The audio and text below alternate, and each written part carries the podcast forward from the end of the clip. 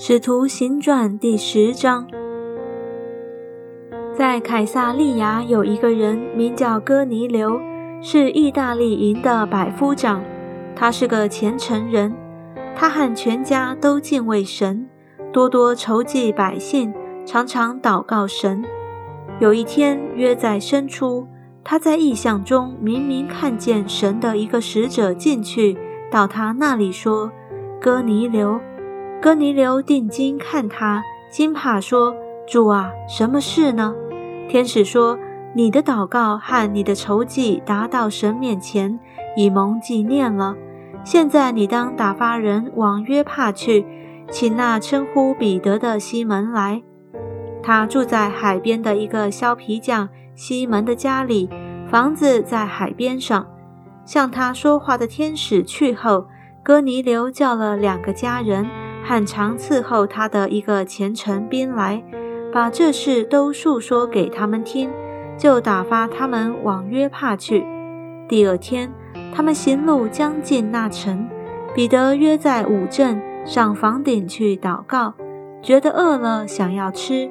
那家的人正预备饭的时候，彼得魂游向外，看见天开了，有一物降下，好像一块大布。系着四角坠在地上，里面有地上各样四足的走兽和昆虫，并天上的飞鸟。又有声音向他说：“彼得，起来宰了吃。”彼得却说：“主啊，这是不可的。凡俗物和不洁的物，我从来没有吃过。”第二次有声音向他说：“神所洁净的，你不可当作俗物。”这样一连三次，那物随即收回天上去了。彼得心里正在猜疑之间，不知所看见的异象是什么意思。哥尼流所差来的人已经访问到西门的家，站在门外喊着问：“有称呼彼得的西门住在这里没有？”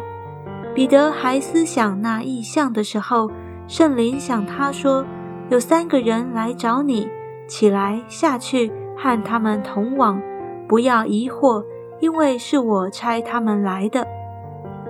于是彼得下去见那些人，说：“我就是你们所找的人，你们来是为什么缘故？”他们说：“百夫长哥尼流是个异人，敬畏神，为犹太通国所称赞。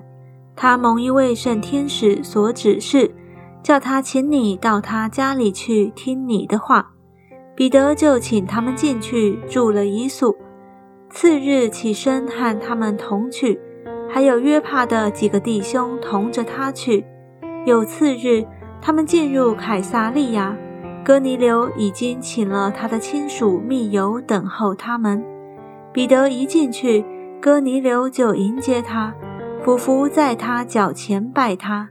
彼得却拉他说：“你起来，我也是人。”彼得和他说着话进去，见有好些人在那里聚集，就对他们说：“你们知道犹太人和别国的人亲近来往本是不合理的，但神已经指示我，无论什么人都不可看作俗而不洁净的，所以我被请的时候就不推辞而来。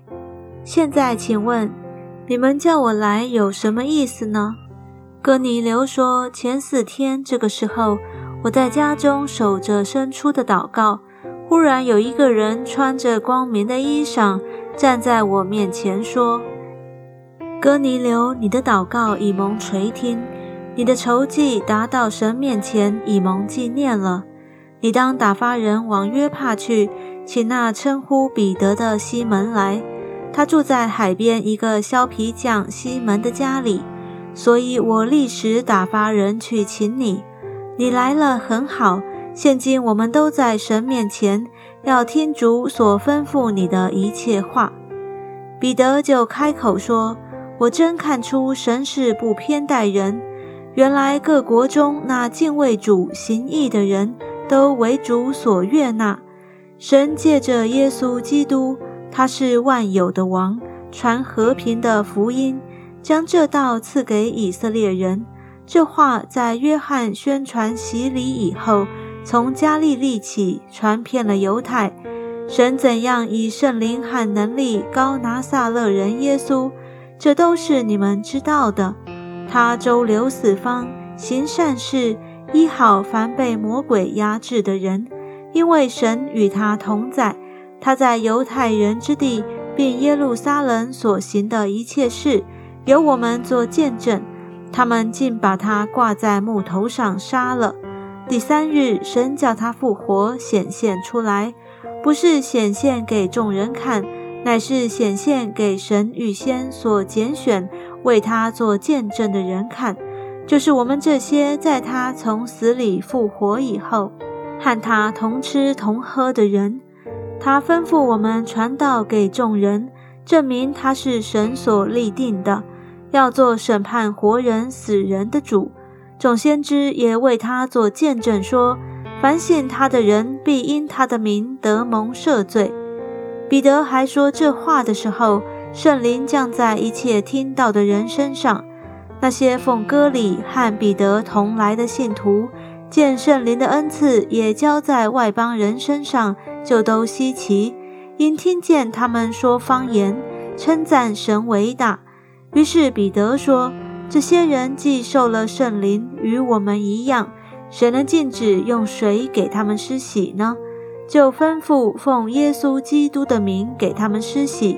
他们又请彼得住了几天。